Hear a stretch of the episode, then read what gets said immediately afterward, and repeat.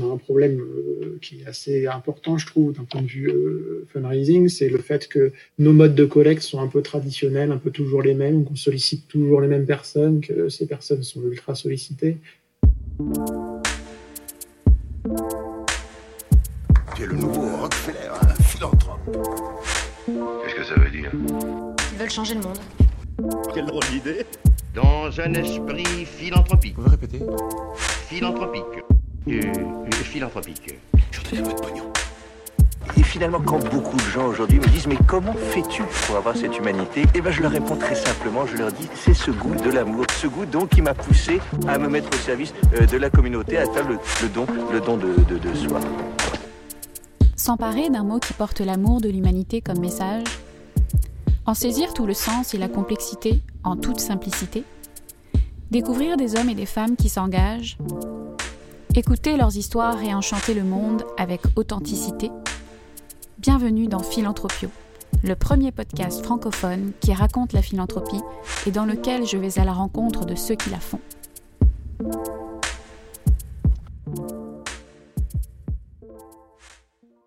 Pour ce troisième épisode de la saison, j'ai eu envie d'interroger un acteur de l'innovation qui œuvre pour une organisation pionnière dans l'utilisation des nouvelles technologies. Il s'agit de Hubert Chaminade, le responsable agence digitale interne, web marketing et innovation chez UNICEF France. On a parlé notamment du potentiel caritatif de la blockchain, des règles de conduite de l'innovation au sein de l'agence onusienne, des principes d'usage de la data ou encore du rapprochement avec la communauté des gamers et des possibilités du crypto-mécénat, c'est-à-dire de la collecte de monnaie digitale. Personnellement, en préparant l'interview, j'ai été bluffé par le foisonnement débordant du Fonds des Nations Unies pour l'enfance en matière de projets associant innovation et technologie de la quatrième révolution industrielle. Je suis sûre que vous le serez tout autant en découvrant cette conversation. Comme d'habitude, des contenus bonus vous attendent dans l'infolette qui accompagne cet épisode. Pour y accéder, abonnez-vous au www.philanthropio.com. Sans plus attendre, je vous laisse avec mon invité et vous souhaite une bonne écoute. Bonjour Hubert, merci d'avoir accepté euh, mon invitation à cette période de confinement. Bonjour Charlène. C'est un honneur pour moi de, pouvoir m'entretenir avec un expert de, votre calibre euh, sur ce podcast. Je sais que vous êtes l'heureux papa de jumeaux de 4 ans, alors je vais essayer d'être concise, même si j'ai beaucoup de questions pour vous. Euh, vous êtes responsable de l'agence interne online de l'UNICEF France, qui a pour rôle de déployer les campagnes de collecte en ligne, mais également de rechercher et tester euh, des nouveaux modes de collecte qui peuvent s'appuyer sur des technologies émergentes. Euh, vous avez intégré l'UNICEF France il y a 9 ans pour vous charger de la collecte en ligne et l'activité a logiquement pris de plus en plus de poids avec les années. Auparavant, vous avez fait vos armes en agence marketing et de communication spécialisée dans le web. Et c'est votre quête de sens qui vous a conduit à faire le saut dans le domaine caritatif. Alors avant de commencer, on va rappeler à nos auditeurs brièvement ce que c'est que l'UNICEF. C'est le Fonds d'urgence des Nations Unies pour l'enfance qui a été créé en 1946 et dont le siège est basé à New York. Alors l'UNICEF euh, est présent dans plus de 190 pays et œuvre dans neuf domaines euh, d'intervention. Donc on peut les rappeler euh, la santé, l'eau, l'hygiène, l'assainissement, la nutrition, l'éducation, la protection des droits, l'inclusion sociale et bien évidemment l'urgence dans le cadre de catastrophes naturelles et de, de conflits politiques. Alors, euh, dans une première partie, j'aimerais qu'on aborde ensemble euh, la culture de l'innovation chez l'UNICEF, euh, qui est très très présente. L'utilisation des nouvelles technologies fait partie de l'ADN de, de l'UNICEF. Sa vision est d'ailleurs de répondre aux défis d'aujourd'hui avec les solutions de demain. Alors, livraison de vaccins par drone, euh, blockchainisation de corridors de drones, euh, apprentissage de la lecture euh, au moyen de la réalité virtuelle, collecte de crypto-monnaies, géolocalisation des déplacements de population en temps réel, et j'en passe. les initiatives sont vraiment foisonnantes. la première question que j'ai envie de vous poser, Hubert, c'est la suivante. Est-ce que l'UNICEF fait feu de tout bois en matière d'innovation? On va pas dire feu de tout bois, on va essayer de fonctionner de façon un peu opportuniste en fait. Euh, on, a une vision un, peu agnostique de, l'innovation euh, et, on va essayer de trouver des solutions euh, qui vont répondre à nos problématiques quand, quand elles nous sont présentées. On va essayer de les déployer. Donc en fait, on, a une approche de l'innovation qui, qui, est basée sur quatre principes. le premier, c'est d'essayer d'avoir des, des, interlocuteurs qui soient capables de, rapprocher à la fois les deux mondes, le monde du caritatif et le monde de la tech. Le fait aussi de se dire que l'UNICEF, à nous tout seuls, on ne va pas être capable de, de, mener à bien nos, nos, projets d'innovation parce qu'on ne sait pas tout, évidemment, et qu'on n'est pas vraiment, vraiment très, très impliqués dans, ces mondes de, de, la nouvelle technologie, etc. Donc, euh, donc on va se rapprocher des experts en la matière et on va essayer de, trouver euh, les experts un peu partout dans le monde euh, qui eux-mêmes vont avoir des idées et venir avec, vers nous avec des idées qui peuvent, qui peuvent nous aider. Donc c'est pour ça que je dis qu'on est un peu opportuniste. Le, troisième point, je dirais, qui est important dans, notre approche de l'innovation, c'est le fait de, se baser sur notre grande force. Euh, déjà, l'UNICEF est excessivement, euh, enfin, est, très présent partout dans les, dans les régions les plus reculées du monde, et du coup, se baser sur cette, force, euh, cette force-là dans notre approche. Et enfin, le dernier point, c'est, au contraire, c'est plutôt un défaut de l'UNICEF, c'est on est une grosse structure, un petit peu un mammouth. Hein, une agence onusienne, c'est pas, facile à, enfin, c'est difficile d'y prendre des décisions et qu'elles soient, agiles. Donc, essayer au contraire de, faire des, tests euh, plus agiles euh, qui soient déployables rapidement avec des risques calculés. Ça, c'est aussi un des rôles, euh, euh un de nos rôles dans l'approche de l'innovation. Et justement, comment on parvient à mettre en place une telle culture de l'innovation dans une organisation aussi tentaculaire que, l'UNICEF? C'est pas simple. alors déjà, je, je suis vraiment pas tout seul hein, sur l'innovation et encore euh, alors, je ne vais pas vraiment expliquer comment fonctionne l'UNICEF, mais euh, vous l'avez déjà dit, euh, le, siège de, l'UNICEF est à New York. et c'est à New York également qu'il y a le pôle d'innovation principal de l'UNICEF et qui, eux, vont essayer de déployer l'ensemble de nos projets d'innovation. Et après, dans chaque pays, de façon plus ou moins indépendante, il va y avoir des, des, pôles qui vont charger de, l'innovation euh, donc, euh, je suis en charge en, France de, cette activité-là. Euh, mais ça va être un petit peu de façon indépendante dans chaque pays que ça va être géré. du coup, l'approche va être assez différente en fonction de, des appétences, encore une fois des opportunités que vont avoir chaque pays localement sur, ces, sur ces projets. Il y a combien de laboratoires d'innovation euh, au sein de, l'UNICEF à travers le monde? Est-ce que chaque pays en a un ou euh, c'est euh, il y a quelques cellules d'innovation, ben, notamment New York où se trouve le siège, Paris Est-ce qu'il y a d'autres laboratoires? Alors non, il n'y en, a pas dans, chaque comité national. il y a un gros pôle aussi à Nairobi. Il y a le pôle principal qui est à New York, et puis après, c'est un petit peu de façon euh, plus occasionnel euh, dans, les différents dans les différents comités nationaux. Euh, je ne sais pas exactement le, nombre. Après, c'est un petit peu difficile à établir parce qu'ils ne sont pas forcément identifiés. Parfois, ça va être une personne, parfois, ça va être plusieurs personnes qui sont vraiment très, très identifiées comme innovation, et d'autres fois, c'est une personne qui fait ça de, temps en temps. Donc, donc il n'y a, pas vraiment de, de comptage précis de l'ensemble de ces pôles d'innovation, on va dire. Et vous, Hubert, au sein de votre équipe, vous êtes combien à porter l'innovation euh? Alors, on est deux, donc c'est pas beaucoup. Euh, euh, mais, mais ça demande déjà pas mal de boulot.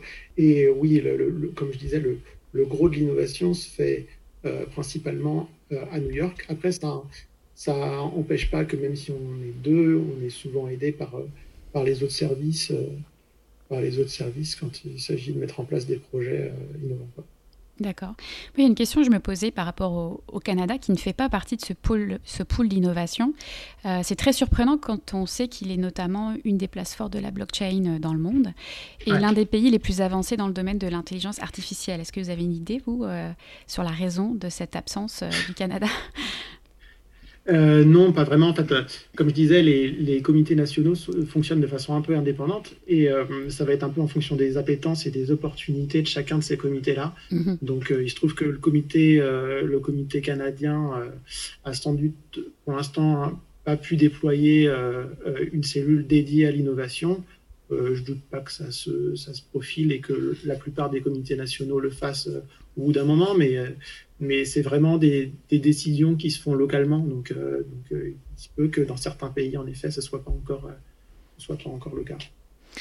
Si on parle aussi euh, des, euh, des, choses qui sont mises en place euh, au niveau du siège, je crois qu'il y a une certaine gouvernance de l'innovation qui existe. Il y a aussi un management de la connaissance pour la mise en commun des apprentissages. Est-ce que vous pourriez nous en parler un petit peu?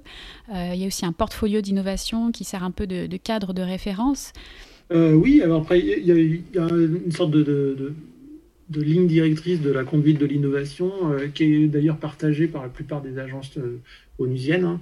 Euh, il y a neuf points de base, si je me rappelle bien, qui vont être, quand on conçoit un, projet en innovation, il faut qu'on les respecte. Donc ça va être des, points du type élaborer le, projet avec le bénéficiaire, comprendre l'écosystème dans lequel on va mettre en place ce projet, pouvoir imaginer euh, ce projet à, grande échelle, parce qu'on va d'abord le tester de façon locale euh, et de façon, je dirais, micro. Il faut quand même imaginer pouvoir le, déployer de façon macro et qu'il puisse être déployable dans d'autres pays, dans d'autres cultures, dans d'autres écosystèmes. Il faut qu'il soit conçu pour être durable. Euh, il faut qu'il soit mesurable et bien analyser l'ensemble des tests qui vont être faits. Donc ça, c'est un peu logique, hein, mais, euh, mais c'est très important. Euh, on essaie de se baser sur des systèmes le plus open source possible pour faire en sorte que tout ce qu'on va produire, ça puisse être améliorable par tous. le principe aussi, c'est d'avoir des projets qui soient, qui soient réutilisables. donc les créer en, sous forme de modules et que les différents modules puissent, être réutilisables dans d'autres dans d'autres projets. Euh, ça c'est important, histoire de, faire des économies d'échelle aussi. Un grand principe de base euh, euh, pour l'UNICEF, c'est de faire en sorte que de, de, bien établir que notre projet ne va pas faire plus de mal que de bien. donc faire attention aux répercussions que pourrait avoir ce projet sur les enfants notamment. Euh, et, enfin, j'en ai déjà parlé, le fait d'être collaboratif et de pas imaginer qu'on va pouvoir, euh, va pouvoir tout faire nous tout seuls. Donc, euh, donc s'associer avec des experts le plus possible quand on peut. D'accord. Vous travaillez beaucoup avec les startups. vous contribuez d'ailleurs à les faire émerger à travers des, hackathons euh, que vous organisez. Vous les accompagnez dans des cohortes, euh, mais vous avez aussi adopté les codes et les processus de travail.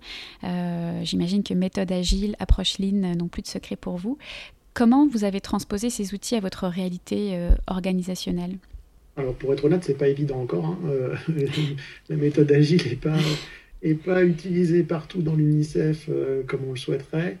Euh, donc c'est, euh, ça commence à prendre de l'ampleur. En effet, il y a des structures qui, euh, des structures à l'UNICEF qui savent l'utiliser un peu mieux. Souvent, ça, commence par les, par les services qui sont liés à la technologie, hein, donc souvent ici évidemment.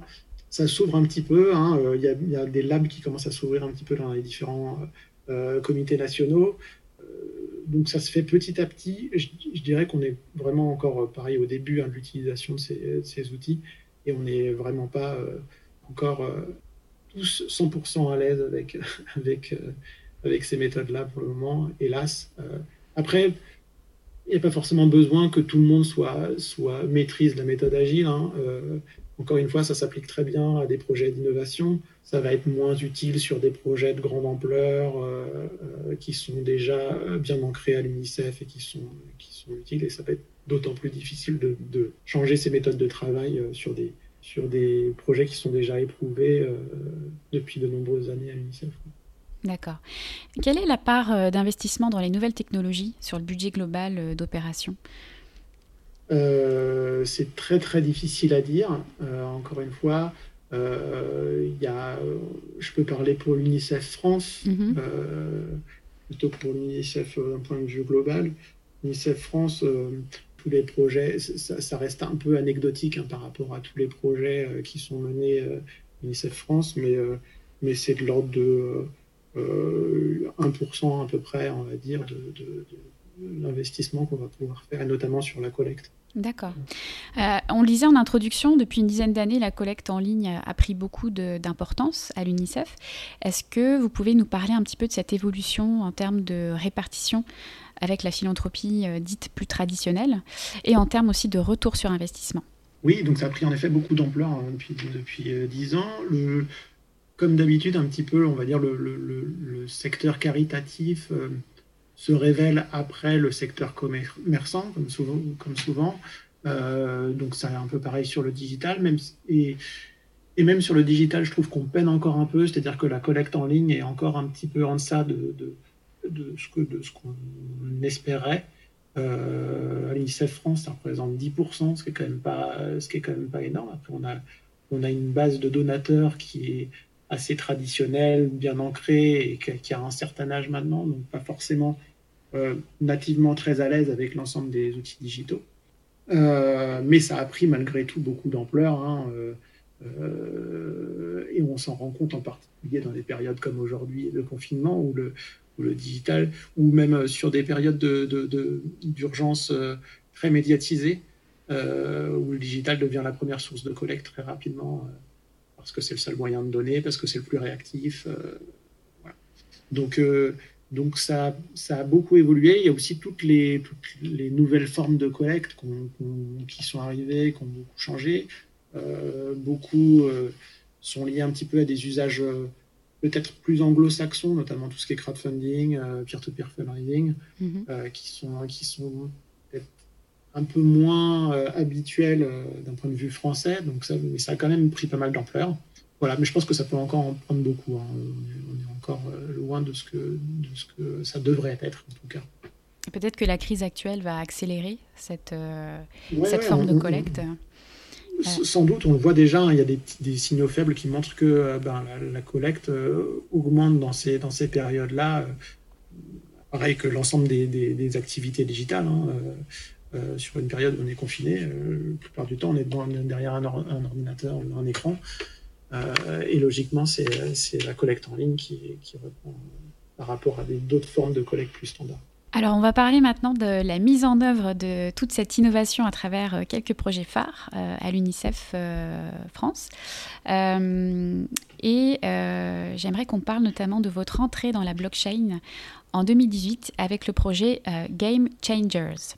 Alors, comment pénètre-t-on dans la communauté des gamers? Est-ce que, vous pouvez nous parler un petit peu de ce projet? Oui, avec plaisir. Euh, euh, encore une fois, c'était euh, une opportunité. On est venu nous présenter cette, opération en, 2017, à peu près mi-2017. et à l'époque, on n'était pas du tout, du tout au fait de la blockchain, et de, en, France en tout cas, et de, et de ses applications. et on a trouvé ça assez, assez génial. Ça permettait, en fait, on a, un problème euh, qui est assez important, je trouve, d'un point de vue euh, fundraising, c'est le fait que nos modes de collecte sont un peu traditionnels, un peu toujours les mêmes, qu'on sollicite toujours les mêmes personnes, que ces personnes sont ultra sollicitées. Euh, et là, on est nous présenter une, opportunité de, à la fois, aller s'adresser à un public nouveau, donc que sont, les gamers, et en plus de leur proposer une nouvelle façon de donner sans, avoir à ouvrir leur portefeuille. Euh, de donner en laissant leur, euh, ordinateur tourner. Et en plus, je trouve que ce qui était malin euh, dans cette opération, c'était de le faire en se basant sur les caractéristiques principales de cette audience, c'est-à-dire que qu'est-ce qui, caractérise un, gamer par rapport à une personne lambda? C'est le fait qu'elle ait un équipement, notamment le fait qu'elle ait un équipement informatique qui soit bien plus, bien plus important qu'une personne lambda. Et du coup, elle va être capable de, euh, de miner beaucoup plus qu'une personne Elle va se sentir euh, elle-même plus, plus à même de réussir, euh, de réussir à faire quelque chose de, avec son matériel d'important. Donc, donc ça, c'était vraiment, c'était vraiment pour nous une révélation. Et ça l'a été après encore plus, dans le sens où, même si d'un point de vue collecte, c'était pas des sommes astronomiques. Hein. On a collecté 85 euh, Ethers à l'époque, c'était l'équivalent de, 35 000 euros. Mhm. Par contre, ça a fait, euh, ça a fait le tour du monde. Euh, tout le monde en a, enfin, on en a parlé dans, de très très nombreux pays et dans, à la fois dans le monde du gaming, mais aussi dans le monde de la blockchain, évidemment. Et ça nous a fait réaliser aussi tous les intérêts que pouvait avoir la blockchain pour une association comme la nôtre. et à partir de là, on s'est dit, bah, il faut absolument qu'on se, lance là-dedans et qu'on essaie de voir un petit peu comment, quelles, sont, sont les opportunités par rapport à cette, cette technologie et qu'est-ce qu'elle pourrait apporter à l'UNICEF, comment, comment l'utiliser au mieux. Alors, pour ceux qui sont un peu moins familiers avec cette technologie, euh, qui est quand même très complexe, est-ce que vous pouvez nous expliquer concrètement euh, comment les gamers parvenaient à remettre euh, des dons à l'UNICEF en, faisant du, ce qu'on appelle du minage? Alors, le principe, le principe de, la plupart des, des blockchains, c'est de valider les transactions, valider les blocs par une opération qu'on appelle, qu'on appelle le minage, qui va mettre à disposition euh, une capacité de calcul de son ordinateur.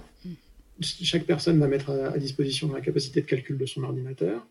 Et euh, la personne qui va réussir à résoudre une, énigme, une énigme mathématique va recevoir en échange un montant de cette crypto-monnaie. et au lieu de la recevoir lui, on a proposé à ce qu'il la, la, reverse à UNICEF. Aujourd'hui, vous acceptez des dons dans une dizaine de crypto-monnaies. Euh, quelles sont les conditions et grandes étapes pour instaurer un tel programme de dons? J'imagine qu'il y a un volet euh, juridique euh, important. comment, comment on met un programme en, place comme celui-là, de A jusqu'à Z? On tâtonne. en fait, on, est, on, sépare la plupart, des, la plupart de la régulation est encore assez grise sur, sur les crypto-monnaies. Donc euh, on teste, on voit ce qui est possible de faire. Après, techniquement, c'est pas très compliqué. Hein. Euh, mettre en place un wallet, c'est assez, simple. Euh, ce qui va être plus compliqué après, c'est toutes les questions de se dire est-ce que on émet un reçu fiscal derrière? Est-ce que comment est-ce qu'on considère les donateurs en crypto? Sur quelle valeur si on fait un reçu fiscal?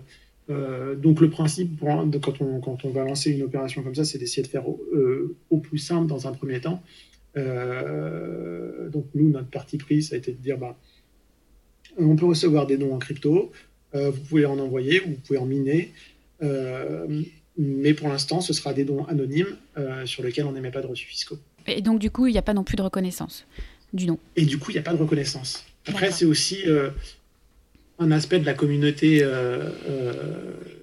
cryptophile, on va dire. C'est l'anonymat est quand même important, donc. Mhm. Je pense que pour certains, c'est aussi quelque chose qu'ils que, demandent, le fait de pouvoir donner sans être. Mhm. sans être euh, Justement, euh, j'allais y venir. Est-ce qu'on a, est qu'on a un, peu un portrait de ce type de, crypto-mécène?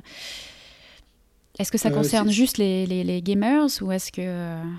Non, même les gamers ne sont pas forcément très au fait de la crypto. Hein. Il y a vraiment un, un monde qui est, pour l'instant, peut-être un petit peu fermé, mais, euh, mais euh, qui est euh, cet univers de, de, crypto-enthousiastes, on va dire.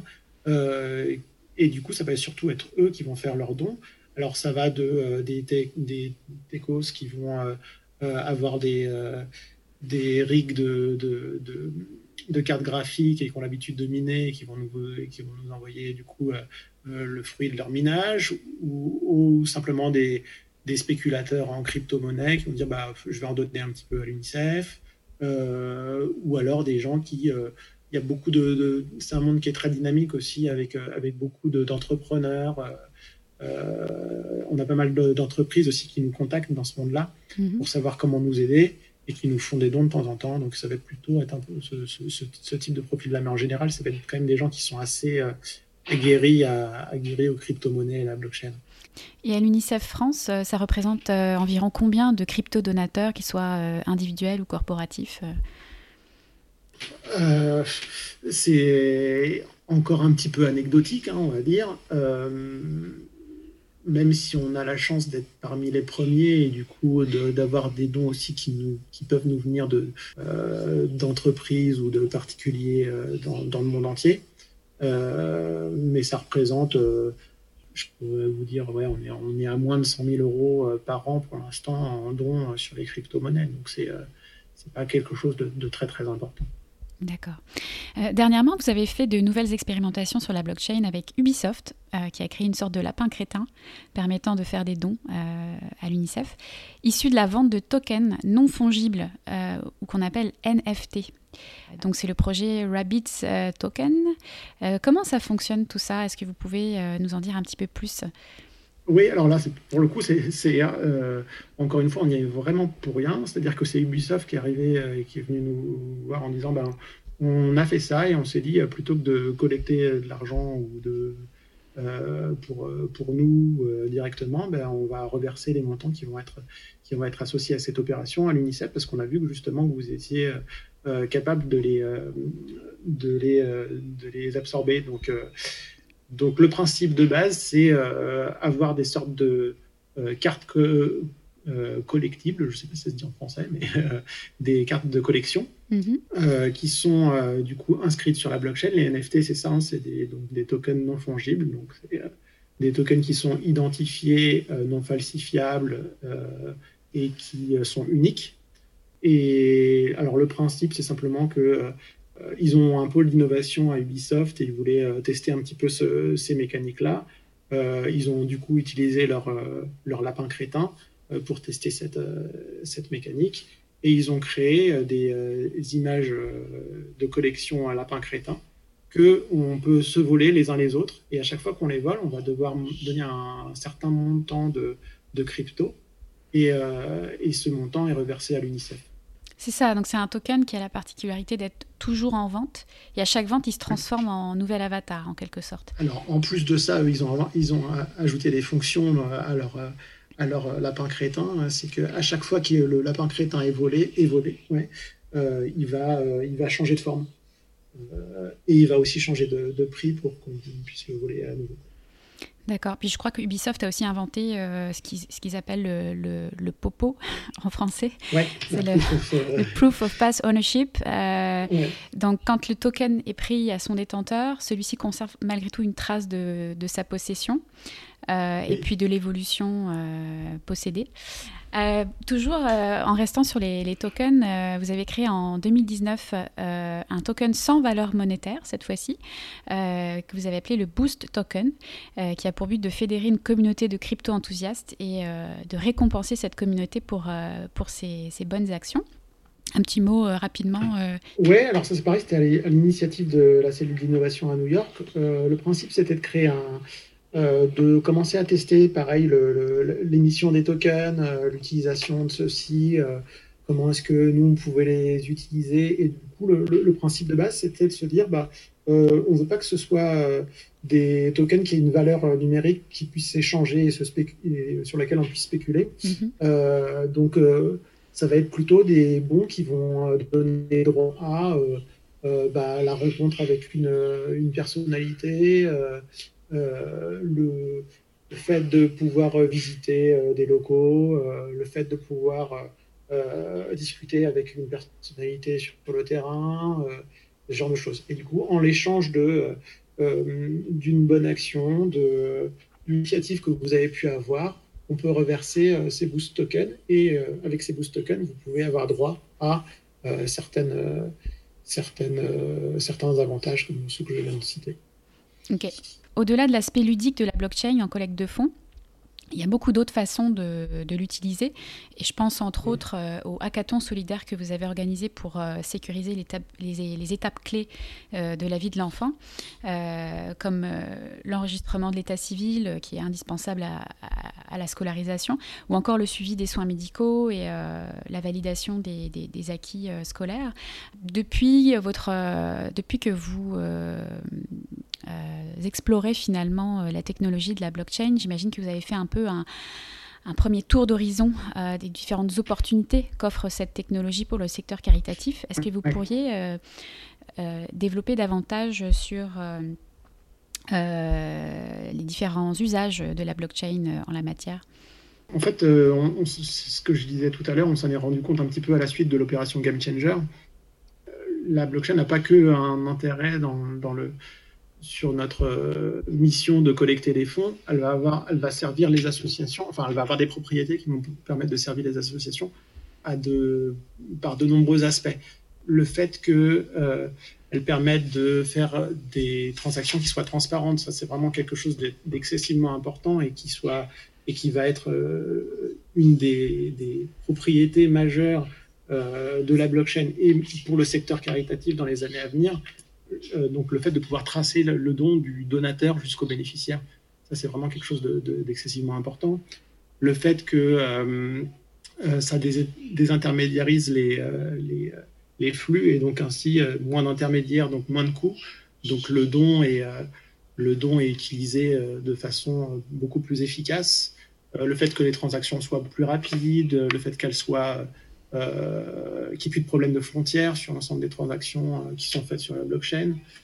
Euh, le fait de pouvoir aussi éviter certaines fraudes, euh, tout ça pour donner plus de, confiance aussi dans, dans tous ces flux. D'éviter aussi les problèmes d'instabilité économique. Euh, dans beaucoup de pays sur lesquels on, travaille, il va y avoir une instabilité économique et le fait de travailler avec, avec une crypto ou un stablecoin, ça va nous permettre d'avoir d'avoir une monnaie qui soit stable, ou au moins un don qui ne perde pas en valeur au moment où il est changé, ou ce genre de choses. énormément de, propriétés comme ça. Et euh, ce, celui que vous avez euh, cité, sur lequel on a fait, euh, une des propriétés que vous avez citées, pour laquelle on a fait notre hackathon, c'est notamment le fait que ce soit immuable et qu'on puisse s'en servir comme un registre, comme un registre officiel pour de nombreux aspects. il y a eu des tests qui ont été faits au Ghana sur, sur le, le cadastre notamment, donc des propriétés, des propriétés foncières, parce qu'ils n'avaient pas de cadastre et où quelque chose qui soit fiable, ben, grâce à la blockchain, vous pouvez faire quelque chose de fiable. Ben, on voulait faire quelque chose un peu de la même façon. C'est pour ça qu'on a lancé un hackathon en, octobre dernier euh, sur euh, l'enregistrement des naissances. L'enregistrement des naissances, comme vous disiez, c'est un, un, enjeu majeur pour l'UNICEF parce que à partir du moment où les enfants ne sont pas euh, enregistrés, ils n'ont pas d'identité, donc ils ne vont pas à l'école, donc ils, sont, ils peuvent être euh, soumis à de nombreux abus, ils peuvent être enrôlés dans des, euh, dans des milices. Enfin, c'est vraiment, c'est vraiment une des premières étapes de la vie d'un enfant qui est, qui, est, qui est, primordiale pour nous. Euh, et dans certains pays, elle n'est soit pas, pas faite, pas obligatoire ou pas fiable.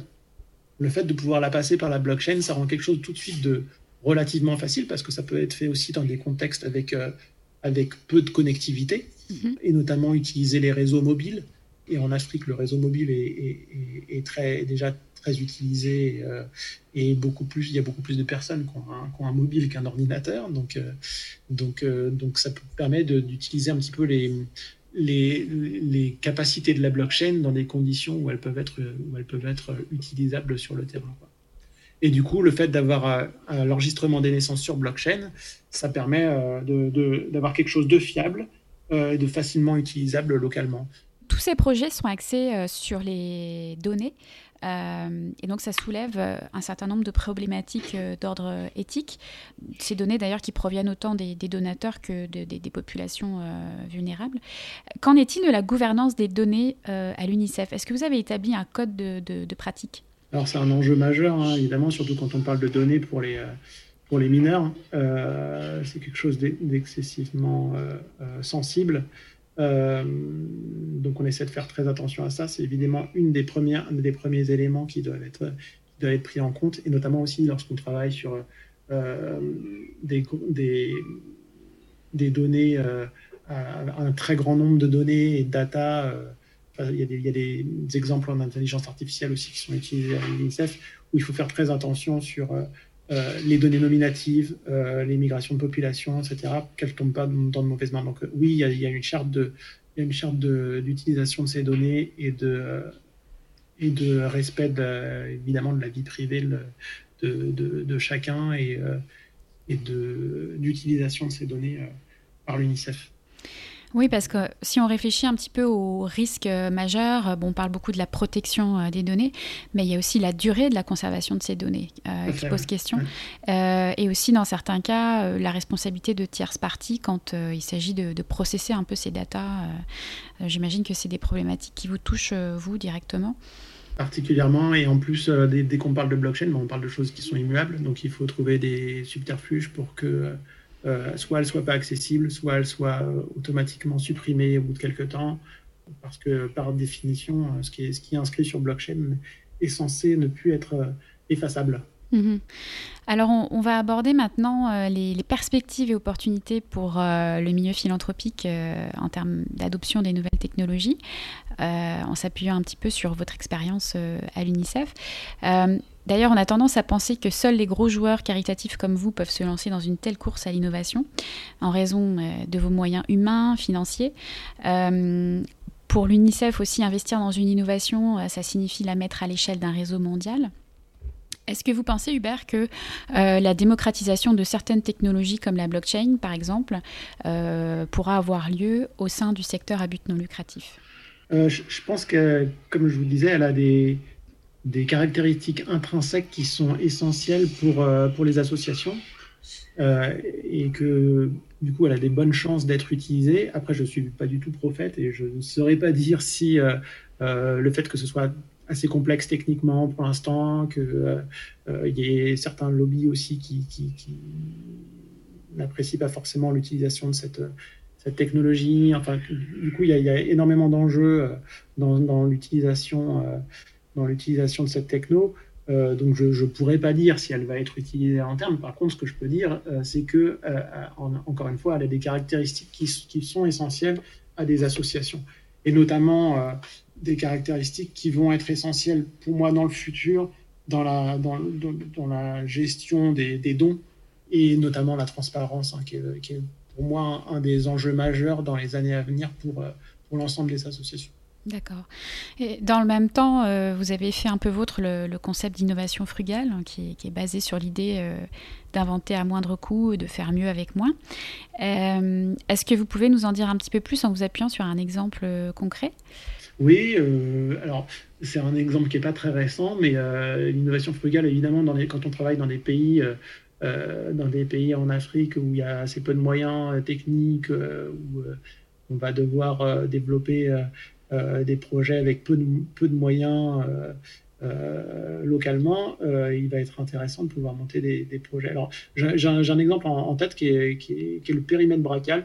C'est tout bête, mais le périmètre brachial, c'est un espèce de bandeau euh, en, plus ou moins en plastique qui va permettre de mesurer le, la taille du bras de l'enfant et qui va permettre de dire euh, s'il est entre tel âge et tel âge, euh, s'il est en, situation de malnutrition aiguë sévère ou pas, mhm. juste avec la taille de son bras. Mhm. C'est tout bête, c'est facile à produire, on peut l'emmener partout, ça coûte rien et c'est efficace d'un point de vue diagnostique pour un, pour un médecin donc, ou pour un soignant. Donc, euh, et c'est quelque chose qu'à l'UNICEF, on utilise tous les jours. Hein. Euh, donc, c'est vraiment d'une efficacité euh, prouvée. Alors, depuis le début de la crise du coronavirus, on parle beaucoup d'un nouveau Big Bang de l'accélération numérique. dans le secteur caritatif, où beaucoup d'organisations sont à la traîne, on s'attend à une vague d'extinction. Quel conseil euh, donneriez-vous à celles qui souhaiteraient prendre le train technologique en marche, mais qui n'ont aucune idée euh, de par où commencer? Euh, C'est une question difficile. Déjà, le principe de d'essayer de, repérer en effet les signaux faibles, d'analyser un petit peu tout ce qui se fait, de, de mesurer, de mesurer déjà pour leur association ce qui intéresse les gens, ce, qui, ce, ce pourquoi ils viennent, etc ça va leur permettre d'orienter un petit peu leurs décisions, de savoir vers quoi ils ont intérêt à, porter leur, leur, leur, regard. Après, encore une fois, hein, je ne suis pas devant. Nous, ce qu'on fait, c'est qu'on va, euh, on va euh, tester euh, le plus de choses possibles, tester toutes les opportunités qui vont nous, qui vont nous sembler intéressantes. Et il y en a beaucoup qui ne fonctionnent pas, il y en a beaucoup qui n'ont pas d'intérêt. Euh, mais pour la plupart, on va apprendre quelque chose. Et c'est en apprenant petit à petit qu'on se dit, bah ça, en, fait, euh, on va avoir intérêt à le tester. Ça, ça va être au contraire complètement inutilisable. Ou, il, y a, toujours un aspect, je trouve, qui même, même pour les les projets qu'on qu complètement capoté, il y a toujours des aspects d'enseignement. Donc le, truc, c'est c'est tout bête, hein, et tout le monde le dit tout le temps, c'est tester, tester, tester en permanence. Et c'est en testant qu'on découvre des choses. Est-ce que vous pensez qu'à l'avenir, les, donateurs et bailleurs de fonds évalueront les capacités des organismes à innover euh, au même titre qu'ils scrutent un peu leurs dépenses d'administration ou, leur impact? Euh, Oui, je, pense que c'est même quasi sûr. Hein. Euh, de la même façon qu'ils vont le faire en interne chez eux, ils vont, ils vont essayer de le voir auprès, de, auprès des associations qui soutiennent. Donc, donc c'est évident que ce soit des, entreprises partenaires ou même des individus, vont regarder euh, la capacité d'associations à utiliser les nouvelles technologies, euh, à utiliser des, des, innovations euh, pour tout simplement être plus efficace, être meilleur, faire mieux ce qu'on a à faire, c'est-à-dire soutenir les plus démunis. c'est pour moi une évidence. Comment réagissent euh, vos donateurs, euh, vous, à l'UNICEF France euh, Je parle entre autres des grands donateurs, donc qui donnent peut-être de manière plus traditionnelle. C'est quoi leur position par rapport à, l'innovation Et si on pense à la blockchain, par exemple, qui offre beaucoup d'économies d'échelle, qui optimise le flux financier, ça c'est un argument quand même par rapport aux, frais de dépenses, d'administration et d'opération. Qu'est-ce qu'ils en pensent, vos donateurs? Euh, pour l'instant, ils sont encore un peu perdus, pour être, pour être honnête. Euh, comme beaucoup, euh, la blockchain, c'est pas forcément encore très très démocratisé. Donc, donc, mais je, pense qu'ils commencent à voir l'intérêt et à voir les, avantages que ça peut leur apporter. Donc, donc ils sont assez ouverts. Hein. La, plupart du temps, le, donateur est, plutôt enthousiaste quand on leur propose des nouvelles solutions quand on, quand on essaie d'avancer, tout simplement. Hein. Donc, euh, voilà, ça ne veut pas forcément dire comprendre tous les enjeux, tout, comment tout fonctionne, mais, euh, mais au moins euh, se dire que bah, on essaie d'aller de l'avant, qu'on essaie de, de, trouver de nouvelles solutions. D'accord. Alors, on va terminer par quelques petites questions de clôture. la première, comment la, crise du Covid impacte euh, actuellement ou impactera votre organisation? Euh, c'est un peu difficile à dire, euh, vu qu'on ne sait pas trop comment ça, comment ça va évoluer. Pour l'instant, on voit qu'en effet, d'un point de vue purement collecte, il y a une tendance à, la déportation de, des, dons vers le, vers le numérique, assez logiquement. Euh, et puis après, comme dans la plupart des organisations, ça, va impliquer des, nouvelles formes d'organisation, des nouvelles formes de, ouais, de trouver des, nouvelles, des nouvelles solutions. Pareil, on va devoir être innovant dans, notre, dans, nos, approches. Euh, voilà, j'ai assisté euh, avant-hier à un hackathon, c'était un hackathon 100% online, il y avait des personnes qui étaient présentes. Donc voilà, on va devoir s'adapter un peu comme tout le monde. Hein.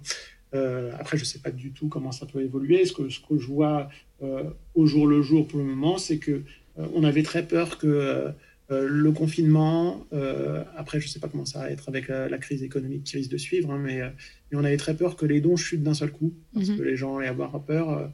et au contraire, on, on a vu une augmentation de l'engagement, une augmentation de, de l'intérêt euh, de, nos donateurs, de, prospects, de, personnes qui n'étaient pas forcément proches de l'UNICEF pendant cette période, parce que justement, ils sont, ils sont dans une période où on se dit, bah, peut-être qu'on a besoin d'être plus solidaires les uns avec les autres euh, dans cette période-là.